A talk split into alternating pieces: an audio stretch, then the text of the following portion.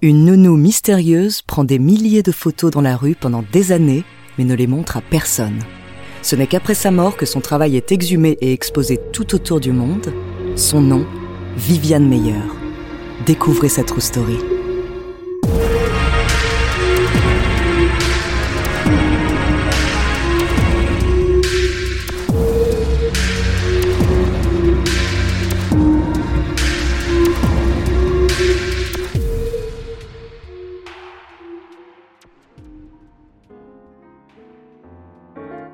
C'est une histoire qui commence entre la France et les États-Unis, entre le petit village montagnard de Saint-Bonnet-en-Champsaur, dans les Hautes-Alpes, et la capitale du monde, New York.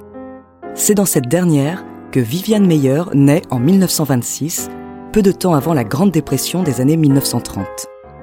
Pendant son enfance américaine, Viviane voit peu son père. Pour autant, sa mère, une Française, ne l'élève pas seule. Son amie Jeanne Bertrand s'occupe de la famille avec soin. Jeanne est une photographe française qui rencontre un certain succès aux États-Unis. Elle familiarise Viviane à cette pratique artistique. Jeanne Bertrand héberge quelque temps Viviane et sa mère dans son appartement du Bronx avant que toutes trois ne décident de rentrer dans les Hautes-Alpes. La petite Viviane passe du béton au rocher sur lesquels elle se lie d'amitié avec des enfants de son âge pendant cinq ans. Mais à la veille de la Seconde Guerre mondiale, les femmes meilleures embarquent à bord du paquebot Normandie pour se réinstaller à New York. Viviane a 12 ans.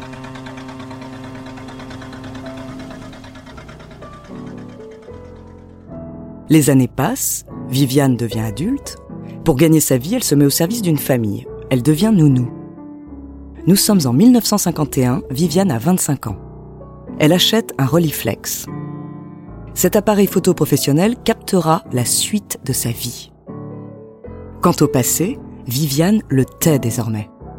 Elle devient une femme secrète, photographe discrète, nounou avant tout. À 30 ans, Viviane Meyer déménage à Chicago où elle s'engage auprès de la famille Gainsbourg dont elle garde les trois enfants pendant 17 ans. Elle ne s'extirpe de Chicago qu'une seule fois, à la fin des années 1950, à l'occasion d'un voyage de six mois autour du monde, et seule, elle se rend au Canada, en Égypte, au Yémen, en Italie, en Thaïlande et une dernière fois en France. Les Gainsbourg ne savent rien de ce voyage. Ils ne savent pas non plus que pendant ses 17 ans, Viviane s'adonne à la photographie de rue. Ni qu'elle développe ses photographies dans sa salle de bain privative. Avec ses photos, Viviane Meyer immortalise la vie des enfants, des pauvres et des riches, des marginaux et des bien-nés.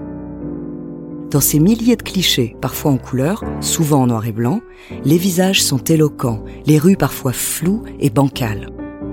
Viviane endosse le costume d'espionne et prend en filature des personnages qui attirent son attention, joue avec les reflets des vitres pour capter leur image. Et souvent, elle prend aussi son reflet à elle un visage impassible qui observe la ville avec distance.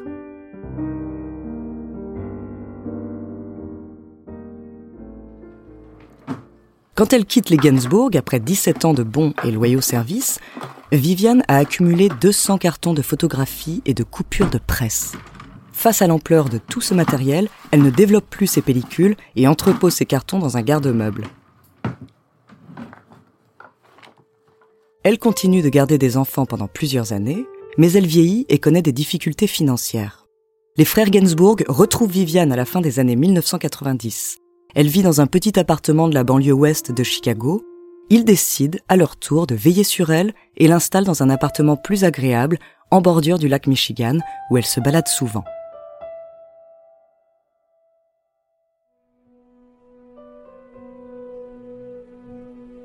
Les cartons de photographie se font oublier. Seule Viviane en connaît l'existence. Elle ne paie plus le loyer du garde-meuble et en 2007, les appareils négatifs et bobines sont mis aux enchères. Le travail d'une vie est prêt à être détruit quand un certain John Malouf achète un lot. L'homme est à la recherche de photos d'archives pour un projet, il épluche quelques-unes des dizaines de milliers de photos. Au fur et à mesure que les visages défilent, il comprend que ce ne sont pas de simples archives face à lui, mais un trésor encore caché. Pour autant, Malouf n'a aucune information sur l'auteur de ces photographies. Il en publie quelques-unes sur Internet, l'emballement prend rapidement, mais pendant deux ans, il n'arrive pas à remonter jusqu'à leur auteur. Au même moment, Viviane, qui ne sait rien de cette légende naissante, chute sur une plaque de verglas au bord du lac Michigan. Elle se blesse à la tête et est hospitalisée d'urgence. Elle décède des suites de ses blessures en avril 2009.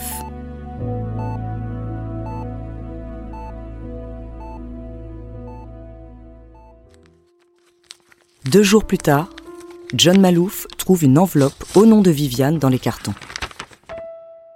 En tapant son nom sur Internet, il apprend qu'elle vient de mourir. Malouf réussit à retrouver la famille Gainsbourg. Il se passionne pour sa découverte et enquête pendant plusieurs années pour retracer la vie de la mystérieuse Viviane Meyer. Il lui consacre même un documentaire sorti en 2013, Finding Viviane Meyer. La suite de l'histoire est celle de la reconnaissance d'un génie artistique et d'une légende qui fait le tour du monde. Malouf œuvre aujourd'hui à conserver l'œuvre de la photographe qui, dix ans après sa découverte, a été exposée dans les galeries et musées du monde entier, de Los Angeles à Shanghai, en passant évidemment par New York, Chicago et les Hautes-Alpes. Les spécialistes reconnaissent le travail de Viviane Meyer, celui d'une photographe de rue à part entière, qui fait la synthèse entre la photographie obsédée par les failles de l'être humain et un courant plus humaniste dénonçant la misère et les inégalités. En somme, la rencontre entre une tradition photographique américaine et l'autre française. Son travail magnifie les laissés pour compte auxquels elle s'identifie certainement. Aujourd'hui, Viviane n'est plus une silhouette oubliée, mais une artiste importante de l'histoire de la photographie.